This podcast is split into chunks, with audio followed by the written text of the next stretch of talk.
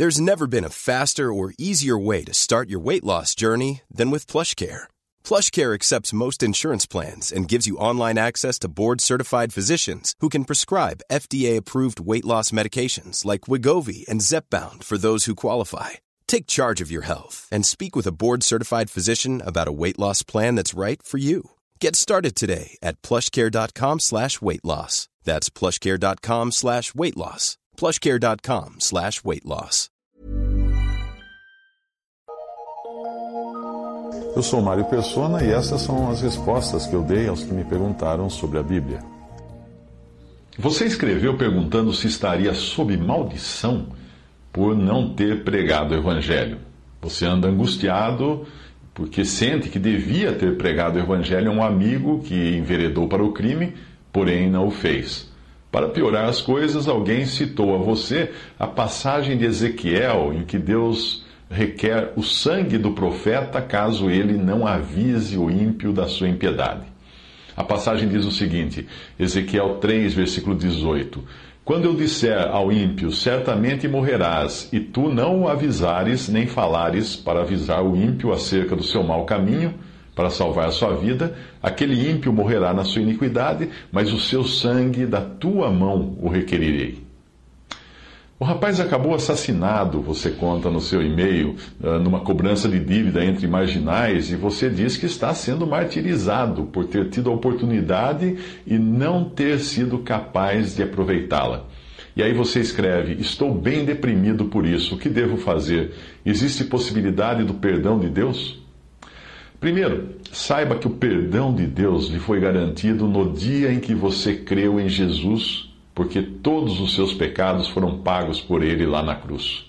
Você jamais encontrará no Novo Testamento um salvo pedindo perdão a Deus.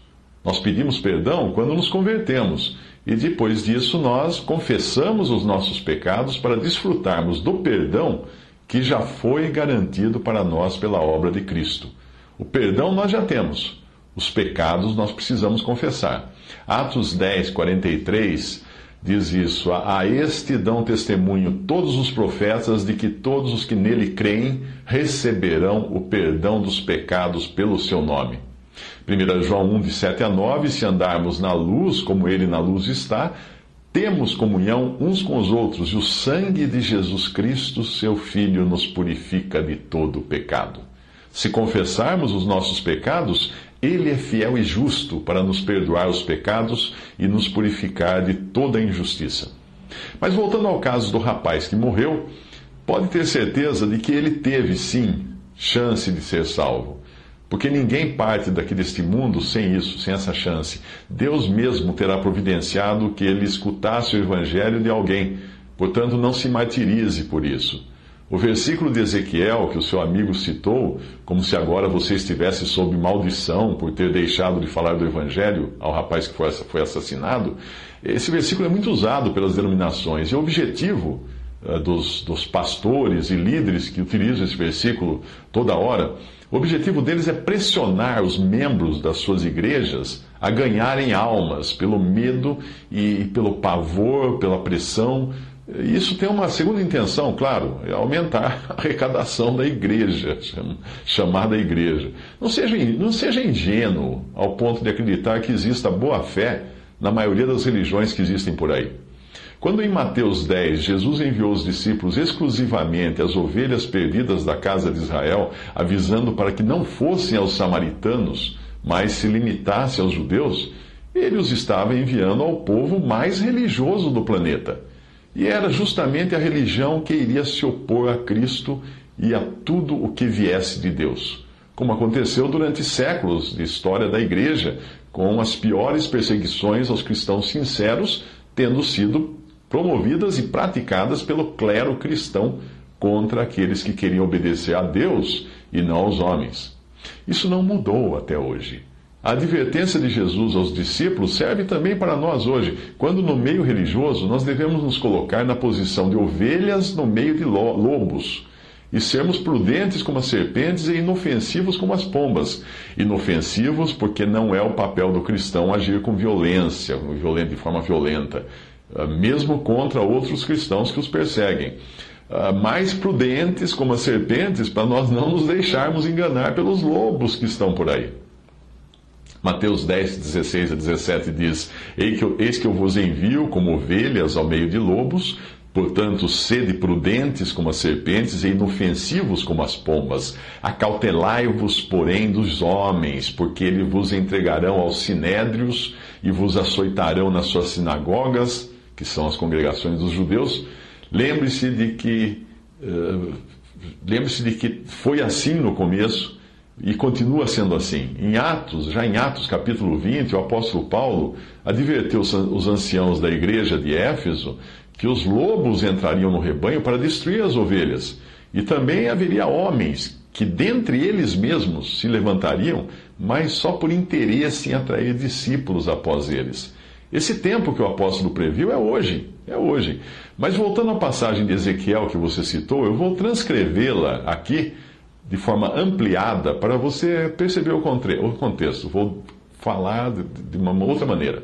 Ezequiel 3, de 14 a 22. Então o Espírito me levantou e me levou, e eu me fui amargurado na indignação do meu espírito, porém a mão do Senhor era forte sobre mim. E fui até Labibe, aos do cativeiro que moravam junto ao rio Quebar, e eu morava onde eles moravam. E fiquei ali sete dias, pasmado no meio deles. E sucedeu que ao fim de sete dias veio a palavra do Senhor a mim, dizendo: Filho do homem, eu te dei por atalaia sobre a casa de Israel. E tu da minha boca ouvirás a palavra e avisá-los-ás da minha parte. Quando eu disser ao ímpio, certamente morrerás, e tu não o avisares, nem falares para avisar o ímpio acerca do, do seu mau caminho, para salvar a sua vida, aquele ímpio morrerá na sua iniquidade, mas o seu sangue da tua mão o requererei. Mas se avisares o ímpio, e ele não se converter da sua impiedade e do seu mau caminho, ele morrerá na sua iniquidade, mas tu livraste a tua alma. Semelhantemente, quando o justo se desviar da sua justiça e cometer iniquidade, eu puser diante dele um tropeço, ele morrerá, porque tu não o avisaste, no seu pecado morrerá, e, a, e suas justiças que tiver praticado não serão lembradas, mas o seu sangue da tua mão o requererei mas avisando tu o justo para que não peque, e ele não pecar, certamente viverá, porque foi avisado e tu livraste a tua alma. E a mão do Senhor estava sobre mim ali, e ele me disse: Levanta-te e vai ao vale, e ali falarei contigo. Muito bem, se você observar o contexto da passagem, verá que tudo ali tem a ver com o profeta Ezequiel. Deus falou com Ezequiel, com Ezequiel o profeta. É com ele que Deus está falando, é a ele que Deus está enviando para uma missão muito específica. Porém, sob a direção do Espírito de Deus, Ezequiel não sai simplesmente por aí falando para todo mundo. Porém, ele fica sete dias mudo. Se você ler o versículo 15, você vai ver. E a palavra pasmado que diz em algumas versões, tem no original o sentido de mudo de espanto, calado de espanto. Ele não falou durante sete dias. Por que não? Porque ele estava sob a influência do Espírito de Deus e tinha visto coisas tremendas e era a hora de permanecer calado. Aí ele recebe uma missão específica, tão específica quanto foi a missão que o Senhor deu aos discípulos quando os enviou apenas as ovelhas perdidas de Israel advertindo para que não pregassem aos samaritanos.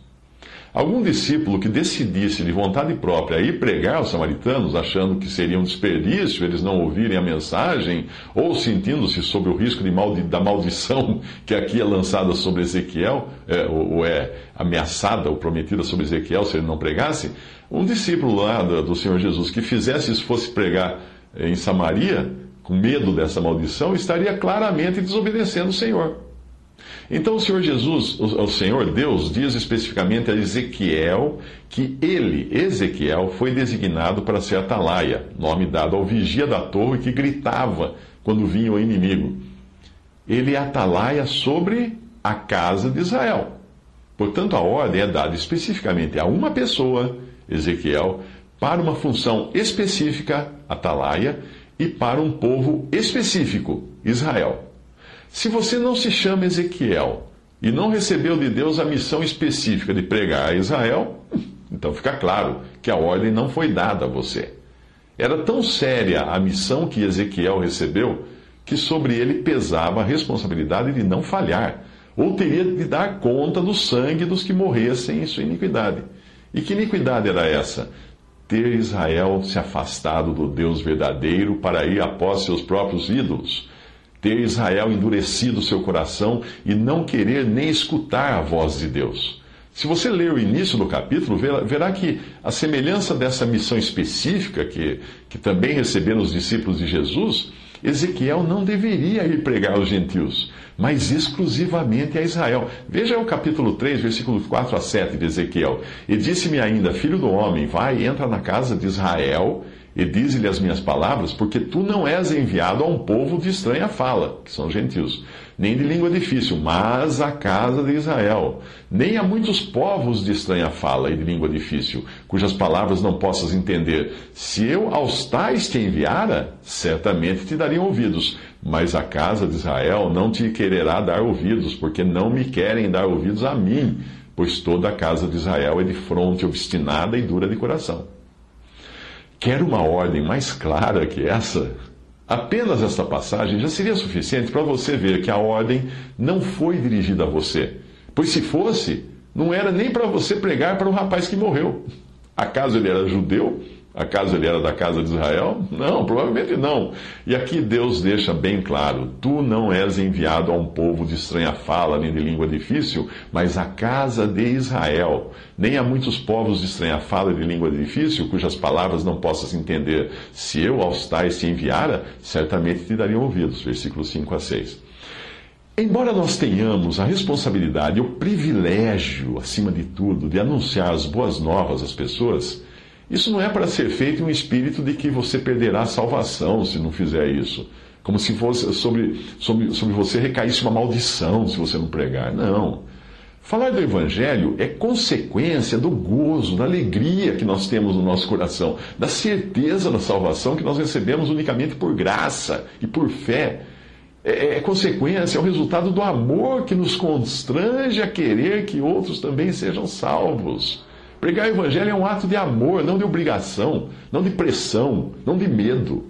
Grande parte dos cristãos hoje nem sequer tem a certeza da salvação e acabam pregando mais para tentar garantir essa salvação do que por amor dos perdidos. Sim, você pode ficar espantado com o que eu estou dizendo, mas perceba que quando os religiosos de plantão jogam o fardo dessa passagem de Ezequiel sobre os seus seguidores, eles fazem isso como se eles estivessem acima da, da obrigação de fazer esse tipo de obra, porque eles querem dar a entender que vão garantir a salvação aos que obedecem, aos que os obedecem, ou então mantê-los sob maldição e só livrá-los da maldição se eles pregarem o evangelho. Ah. A mensagem implícita desses, desses pastores e líderes que usam essa passagem para amedrontar os seus seguidores é a seguinte: se você não ganhar almas para Cristo, não será salvo ou perderá a sua salvação. Ai, ai. Aí o infeliz cristão que acredita nele sai carregando esse fardo e vai para uma praça pregar como quem quer agredir os transeuntes. Ele queria descontar no, no pastor, desconta nos, transeuntes dá gritos, dá soco no ar, bate na Bíblia, praticamente xinga o pecador e nem se lembra de falar do amor de Deus que está pronto para salvar.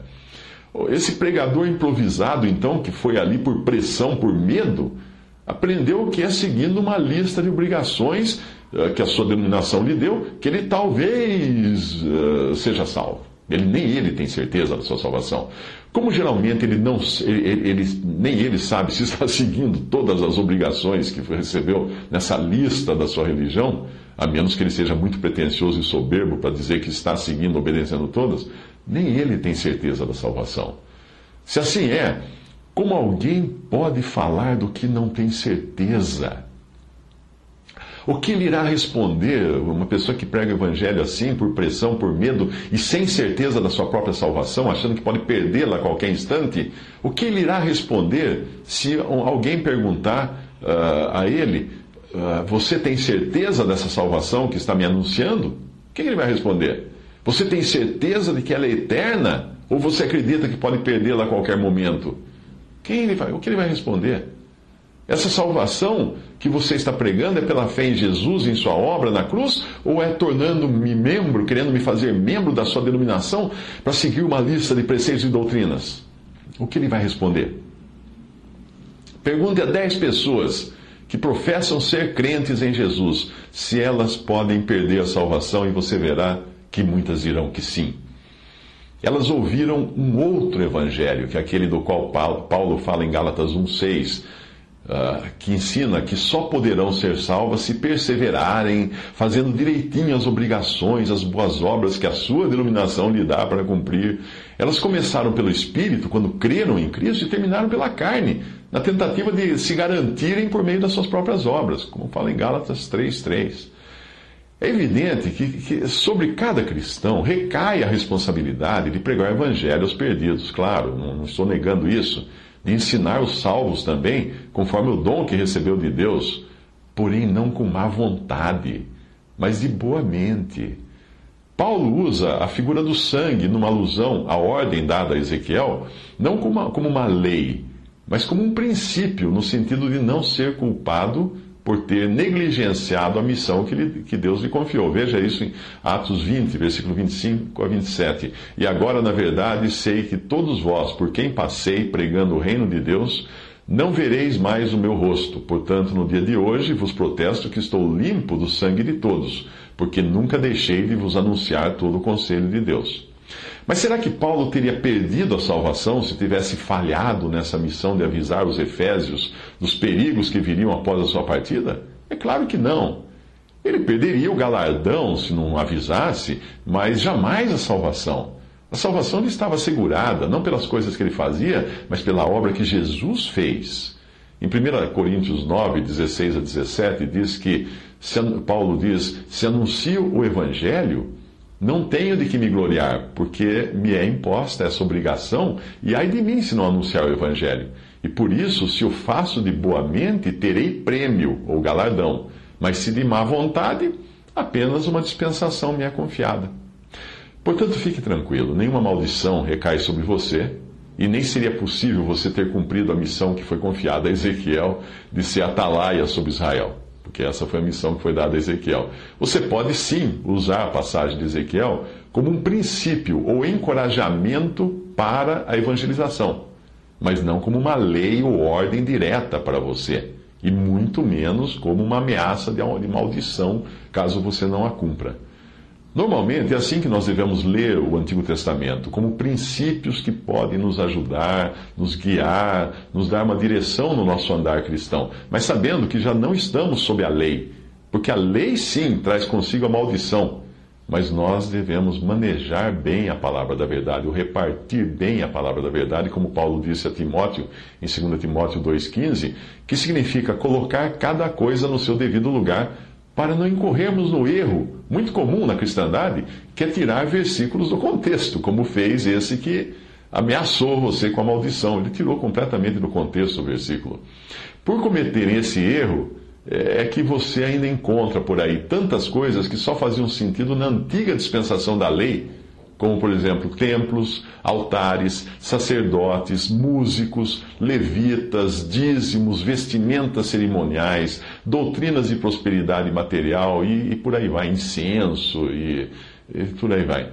Se você começar a tomar ao pé da letra as missões que Deus deu aos seus profetas no Antigo Testamento, hum, então é melhor você arrumar a mala para partir para Nínive. Eu nem imagino onde fica Nínive. Porque Deus ordenou a Jonas, não? E também você deve procurar uma meretriz para se casar com ela. É, porque Deus ordenou ao profeta Oséias que fizesse isso. Veja, em Jonas uh, 1, de 1 a 2. E veio a palavra do Senhor a Jonas, filho de Amitai, dizendo: Levanta-te, vai à grande cidade de Nínive e clama contra ela, porque a sua malícia subiu até a minha presença. E agora veja o que foi dito em Oséias 1, de 2 a 3. O princípio da palavra do Senhor por meio de Oséias. Disse, pois, o Senhor a Oséias: Vai, toma uma mulher de prostituições e filhos de prostituição, porque a, a terra certamente se prostitui, desviando-se do Senhor. Foi, pois, Oséias, e tomou a Gomer, filha de Diblaim, e ela concebeu e lhe deu um filho. Bem, isso está no Antigo Testamento, isso foi dito para Oséias, então, por favor, não vá sair por aí procurando uma mulher, uma prostituta, para se casar com ela e ter filhos com ela, porque não é a ordem que Deus deu a você, ainda que esteja na Bíblia.